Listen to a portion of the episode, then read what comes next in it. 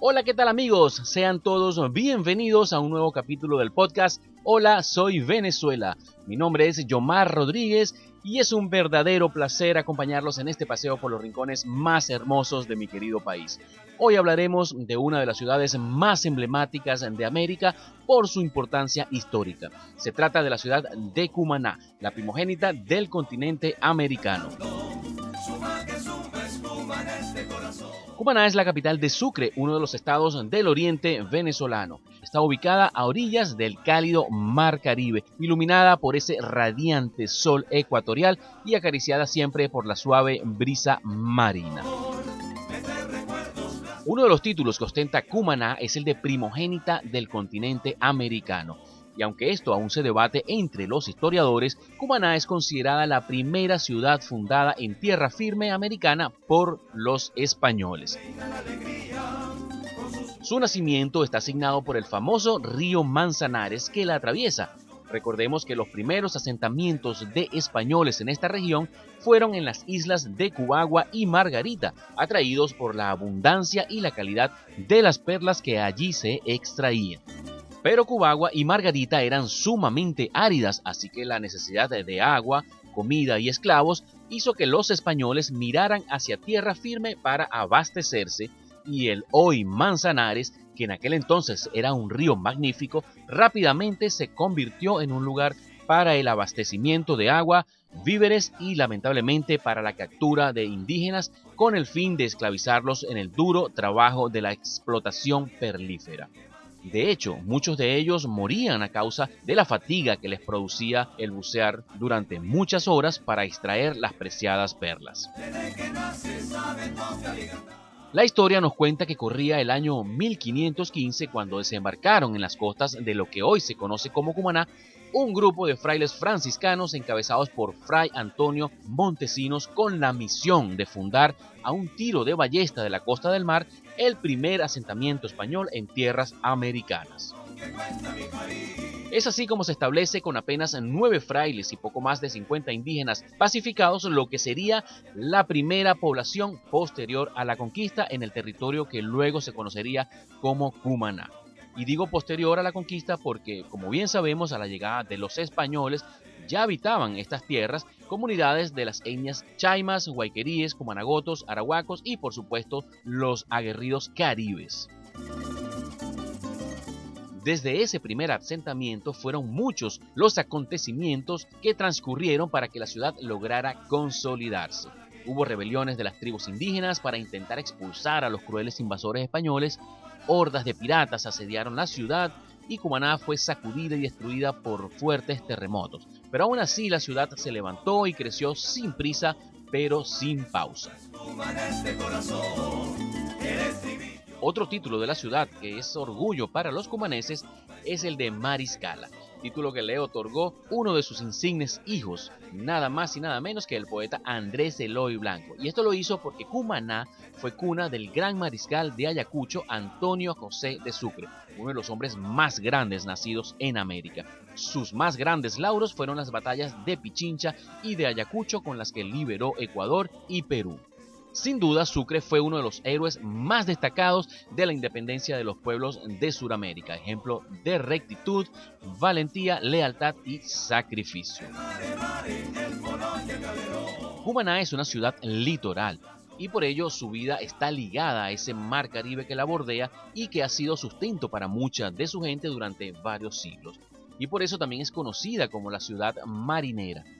La pesca artesanal e industrial conforman el principal motor de la economía de la ciudad, que cuenta con una importante flota en su puerto pesquero, así como una gran cantidad de pescadores artesanales que hacen vida desde tiempos ancestrales a lo largo de su litoral.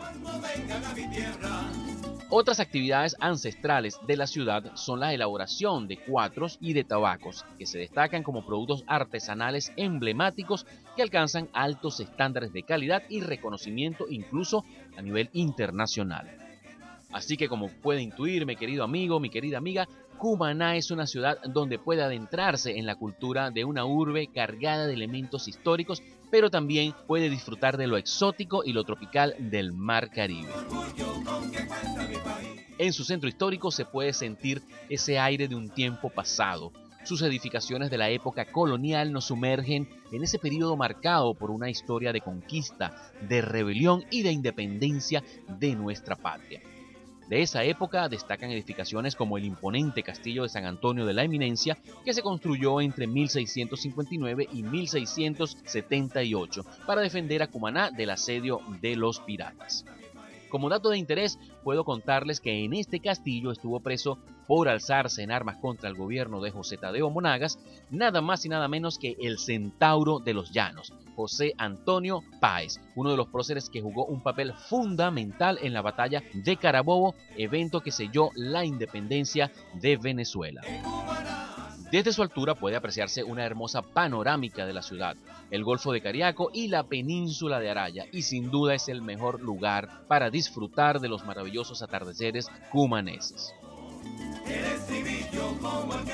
Otra importante edificación de la época es el castillo de Santa María de la Cabeza, que fue construido entre 1669 y 1673 y funcionó como residencia a los gobernadores de la provincia. Lamentablemente fue parcialmente destruido por los terremotos de 1797 y 1799.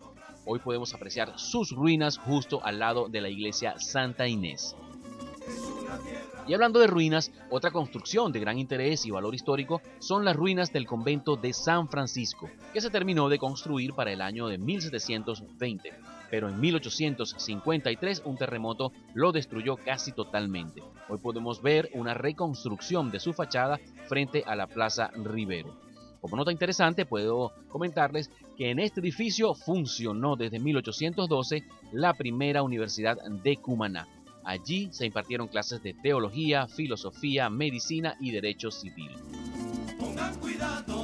Y ahora que tocamos el tema de las edificaciones religiosas, quiero hacerles referencia a la iglesia de Santa Inés, que es la iglesia más antigua de la ciudad y que fue construida entre los años 1862 y 1866. En esta iglesia destacan sus hermosos vitrales que iluminan la nave central, su colección de imágenes religiosas y el hecho de ser la única iglesia en el país construida con madera y bareque. También fue la primera catedral de la ciudad hasta la construcción de la actual Catedral Metropolitana del Sagrado Corazón de Jesús. Sin duda, el centro histórico de Cumaná es un lugar muy muy interesante. Sus calles como la Sucre o sus callejones como el Santa Inés y el Alacrán con sus casas de estilo colonial nos transmiten ese toque nostálgico que invita a adentrarnos en nuestro pasado. Allí podemos visitar lugares como el Museo Gran Mariscal de Ayacucho, donde se expone una colección de obras de arte, documentos, diversos objetos relacionados con la vida y obra del Gran Mariscal de Ayacucho, Antonio José de Sucre. También podemos conocer la casa natal de Andrés Eloy Blanco, el más popular de nuestros poetas y uno de los más reconocidos en el exterior, autor del famoso poema Angelitos Negros y las Uvas del Tiempo. La casa funciona como museo dedicado a la vida y obra del insigne poeta. Presenta además una muestra de fotografías, pinturas, libros y mobiliario, entre otros enseres de la familia Blanco. Otra casa que se puede visitar es la de José Antonio Ramos Sucre, quien es considerado uno de los poetas venezolanos más importantes de todos los tiempos. Su obra es considerada adelantada para su tiempo y entre sus obras se pueden mencionar La Torre del Timón, El Cielo de Esmalte y Las Formas del Fuego. Otro dato de interés que puedo darles es que en el centro histórico se celebra cada año un evento emblemático que lleva por nombre Cumaná de Antaño es una feria temática ambientada en los momentos históricos que ha vivido la ciudad. Esta feria se realiza a finales de noviembre, precisamente para festejar el aniversario de la ciudad, que es el 27 de noviembre. Como nada antaño, se desarrolla en toda la zona del centro histórico, colocando stands con diversos temas de antaño con comidas y bebidas típicas de épocas pasadas. Se presentan espectáculos musicales en vivo, retretas, actividades culturales, pero lo más llamativo de la feria es que cientos de personas se visten a la usanza de épocas pasadas y se dan cita para revivir durante dos noches a la cumaná romántica y caballeresca de siglos pasados.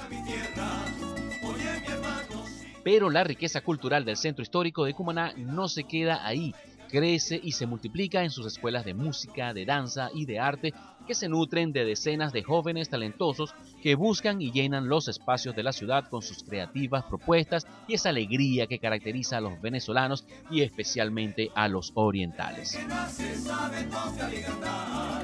El turismo también se ha ganado su espacio en la primogénita de América. Cumaná ofrece desde grandes hoteles en su litoral hasta acogedoras posadas coloniales en su centro histórico y por supuesto la proximidad al Parque Nacional Mochima y a las bellezas que ofrecen tanto el Golfo de Cariaco como la península de Araya configuran un particular escenario que coloca a Cumaná como un importante epicentro del destino sol y playa para la región oriental. Pero además Cumaná tiene en su litoral una de las playas más hermosas y con condiciones excelentes para el desarrollo turístico.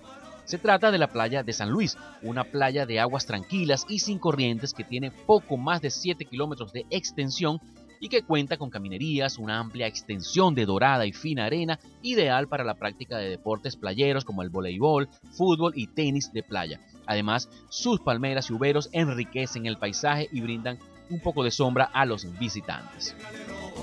En cuanto a servicios, San Luis cuenta con alquiler de toldos, mesas y sillas y una variedad de kioscos de comidas típicas preparadas con frescos productos del mar. También en temporada alta algunos propietarios de lanchas ofrecen paseos por la costa cercana y en la playa además funcionan grandes hoteles con diversidad de servicios y también algunas posadas.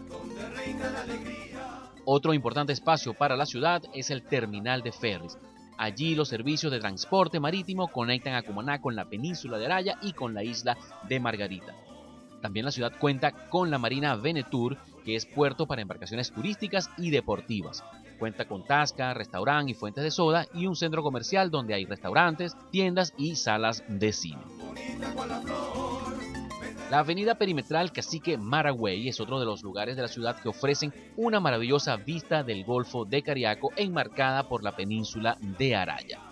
Tiene caminerías que la recorren y dan acceso a áreas de esparcimiento, parques infantiles y llegan hasta los famosos coctelitos de la perimetral, un conjunto de kioscos donde podrán degustar de camarones, ostras, caracoles, pepitonas, calamares, vieiras, entre otros mariscos y moluscos frescos, todos aderezados con la receta personal de cada expendedor. Si me preguntan, hay dos cosas que no pueden dejar de hacer cuando vengan a la primogénita de América. Visitar su centro histórico y por supuesto disfrutar de un delicioso coctelito mientras camina por la perimetral, para finalmente sentarse en el monumento a contemplar los cálidos atardeceres cumaneses. Sin duda, son dos de los placeres que no puede perderse quienes visitan Cumaná. Si te gustó lo que escuchaste, comparte este audio con tus amigos y síguenos en nuestro canal de Telegram Hola Soy Venezuela, donde estaremos compartiendo este y otros contenidos y donde además podrás dejarnos tus comentarios. Bien mis amigos y hasta aquí este capítulo de su podcast Hola Soy Venezuela. No me quiero despedir sin antes comentarles que este espacio llega a ustedes gracias a la Organización Mundial de Periodismo Turístico. Les dejo todo mi cariño y me despido hasta la próxima entrega. Bye bye.